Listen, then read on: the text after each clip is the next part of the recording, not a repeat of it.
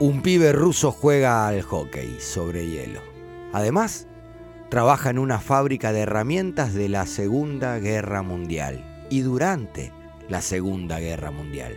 Es bueno el pibe, rápido, ágil, le pone el pecho a la bocha, sin titubear. Levanta herramientas, juega al hockey.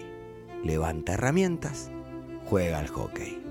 El equipo de fútbol de su fábrica sufre la baja de un arquero y lo van a buscar. Busquemos a este, que es grandote, ágil, y se anima a pararla de pecho a la bochita que es redura. Para que sea goalkeeper en solo un partido. Pero ese partido se convirtió en su pasión para siempre. Lep Yacine, la araña negra, la revolución personificada en un puesto, que hasta ese momento era totalmente menospreciado. Le decían la araña porque sacaba brazos de todos lados, siempre atrapando la pelota. Hasta su aparición, los arqueros estaban, como nos gusta decir, abulonados al piso, solo debajo de los tres palos. Lo único que hacía un arquero en ese momento era rechazar la pelota. Un frontón constante. Encima, impedían lo más hermoso del fútbol, que es un grito de gol. Yacine llevó su casualidad en el puesto a causalidad. Es el que se atrevió por primera vez en el mundo a salir a cortar centros. El que atrapaba la pelota en los disparos, sin rebote el que volaba de palo a palo, cosa que no se veía, el que achicaba ataques tirándose de cabeza al balón. Se lanzaba de palomita en el aire, embolsando la pelota. Fue quien además adelantaba la defensa y jugaba entre los centrales, saliendo del área a rechazar. Los arqueros desconocían el área grande, no se movían de la línea comenzó también a sacar largo y preciso con las manos. Hasta sus llegadas, los cancerberos sacaban solo con los pies y muy largo. Sacando con la mano, Yacine generaba contragolpes exitosos. Se anticipaba siempre a la jugada. Achicaba tanto que los delanteros reventaban los palos en muchísimas oportunidades en los partidos. Cuando se quedaban sin ángulos por las achicadas de Yacine. En un reportaje tira una de las frases más célebres de la arquería, que no es el arco y flecha, sino del puesto menos valorado y más honrado del mundo futbolero. Los palos son parte del cuerpo del arquero, declaró Yacine. En los 90, la misma frase recordándolo dijo Farid Mondragón. Jugó cuatro mundiales, Suecia 58, Chile 62, Inglaterra 66 y México 70.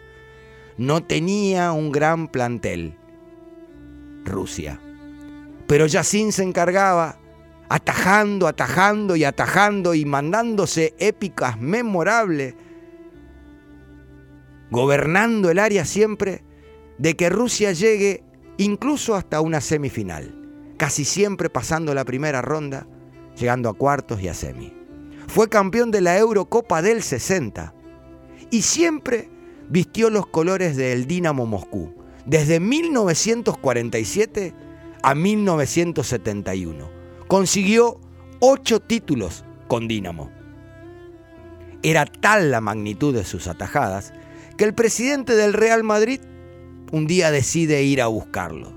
Un tal Santiago Bernabéu le ofrece luego de charlas y charlas y charlas en un hotel y mil de negativas, negativas y negativas de LED, un cheque en blanco.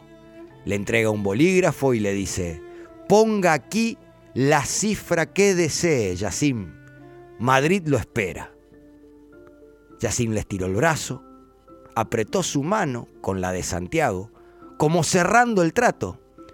Bernabéu sonrió y Yacine le dice, juré defender los colores de mi club el Dinamo Moscú, y allí es donde deseo morir. Bernabéu se retiró de la reunión con una frase. Seguirá atajando siempre en mis sueños. Noble Yacim. Quizás Neuer, el arquero alemán, sea lo más parecido a Yacine en la, en la actualidad. Yacine, además, fue el primer cancerbero del mundo en usar guantes. Él los inventó para poder tomar la pelota con mayor seguridad. El primero en vestirse totalmente de negro y de esa manera no ser identificado fácilmente por los delanteros. Hoy copian cortes de cabellos de jugadores al extremo.